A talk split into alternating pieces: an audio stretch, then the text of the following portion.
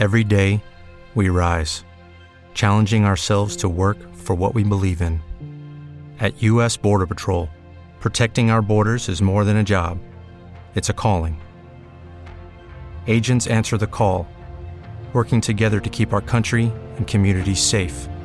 If you're ready for a new mission, join U.S. Border Patrol and go beyond. Learn more at cbp.gov/careers.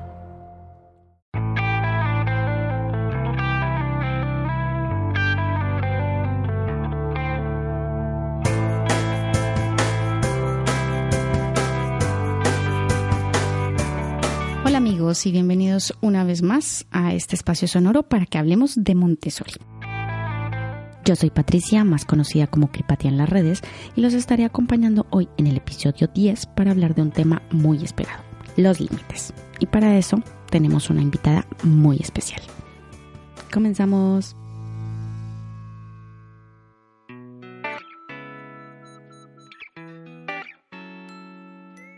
Hoy nos acompaña Lucía Gallego, guía AMI de 0 a 6 años y presidenta de la Asociación Montessori Esplugas. Ella aceptó amablemente nuestra invitación a acompañarnos en este ratito. Entonces, primero que todo, bienvenida Lucía y muchísimas gracias por estar aquí con nosotros. Muchísimas gracias por acogerme. Creo que es un proyecto súper bonito el que estás haciendo y que hace falta. Hace mucha falta. Hoy muchísimas gracias por tus palabras, de verdad primero que todo, bueno, pues cuéntanos un poquito de ti, quién eres, cómo comenzaste en este tema en el mundo Montessori y luego ya pasamos directamente al tema. Pues mm, tengo 28 años, pero empecé con Montessori cuando tenía 16 años. Eh, la verdad es que yo nunca he tenido claro qué quería ser de pequeña. Siempre la gente que se dedica a la docencia es como que quiero ser maestra desde pequeña, ¿no? Pero yo realmente no lo tenía claro. Sabía que quería ayudar a la gente, pero no sabía qué quería hacer. Entonces a los 16 me tocó hacer, eh, bueno, ayudar en refuerzo escolar a otros niños para ganarme así un poco de dinero y un poco de independencia económica que cuando somos adolescentes la necesitamos. Y mm, realmente conocí a una, a una niña que ahora ya es adulta y tenía muchos problemas para entender muchos conceptos muy sencillos académicos. Entonces yo me sorprendí porque pensé, madre mía, si en tan poco tiempo no, no ha cambiado nada en la escolarización, ¿no? Entonces dije, bueno, voy a buscar recursos y me metí en internet y empecé a buscar recursos para ayudar a esta niña y me encontré con Montessori. Con Montessori casero, chapurreteando con lo que podía, ¿no? Y entonces ella me abrió un poco los ojos y decidí estudiar educación. Empecé con educación infantil, luego educación primaria y luego ya me formé concretamente en Montessori. Estuve trabajando en muchas escuelas desde, pues, desde los 16 años hasta ahora. Me especialicé en educación artística y ya después pues entré en un proyecto Montessori de aquí en Barcelona hace muchos años. Después eh, tuve la oportunidad de viajar a Madrid y trabajar en Montessori Village, una cadena de escuelas Montessori, y allí trabajé de lleno sobre todo también acercando la pedagogía a diferentes escuelas infantiles públicas de la Comunidad de Madrid, con la ayuda de mi compañera, que era la, jefa pedagógica. Y ya pues volví a Barcelona y, y emprendí un viaje con mi madre. Mi madre era madre de día aquí en, en, Barcelona, en Esplugas, y cuando volví decidimos emprender un proyecto juntas y abrimos un espacio en Montessori para niños de 1 a 3 años, porque además eran los niños que ella tenía en casa. Y así pues decidimos, ¿qué hacemos con esto? Pues decidimos gestionarlo a través de una asociación sin ánimo de lucro, que es un poco nuestra filosofía de vida y mm, a la vez colaboro con la escuela eh, San Pedro de Gabá, que es concertada, es de las eh, pocas, yo creo que de las únicas Montessori concertadas. Y bueno, y estamos un poco entre el eh, trabajo con los niños y a la vez también pues acercando la pedagogía Montessori cada vez a más personas.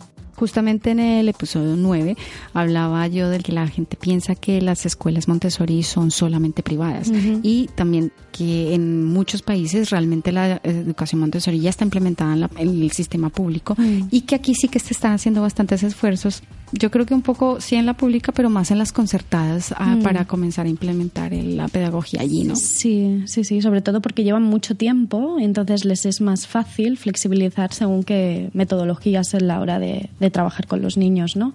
Que no abrir una escuela nueva concertada es casi como imposible. Pero bueno, desde las asociaciones, desde las concertadas, pues vamos, vamos haciendo poco a poco eh, Montessori para todos. El tema que nos atañe hoy eh, que ha sido uno de los más demandados también, de los que se preguntan siempre y en todo momento, es el tema de los límites. Uno de los mitos que hablamos en el capítulo de mitos justamente era que mucha gente piensa que en Montessori no hay límites. Entonces vamos a hablar hoy de ese tema, sobre cómo se abordan y tú que eres experta en el tema nos vas a ayudar a entender un poquito más a los que estamos apenas entrando en este mundo. Bueno, lo vamos a intentar. Vamos a intentarlo. Primero que todo, ¿por qué son importantes los límites para los niños en general? Los límites son básicos para poder vivir y sobre todo para poder convivir. Nos dan seguridad, ya no solo seguridad a nivel físico, ¿no? Porque siempre pensamos, uy, no le puedo dejar a mi niño de un año un cuchillo con punta porque se puede dañar a nivel físico, sino también los límites nos dan seguridad emocional también es como establecer unas reglas del juego. Es decir, para poder jugar a un juego necesitamos conocer las reglas y entonces podremos jugar al juego tantas veces como queramos, ¿no? Y cuando hablamos muchas veces de los límites, yo siempre les hago un poco la analogía a las familias.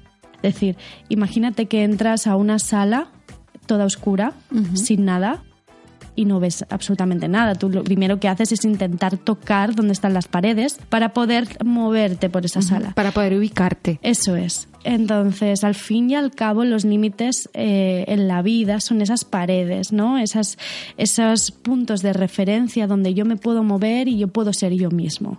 Entonces, son básicos para el desarrollo de la persona y el desarrollo de la voluntad, que Montessori habla mucho sobre, sobre ese tema.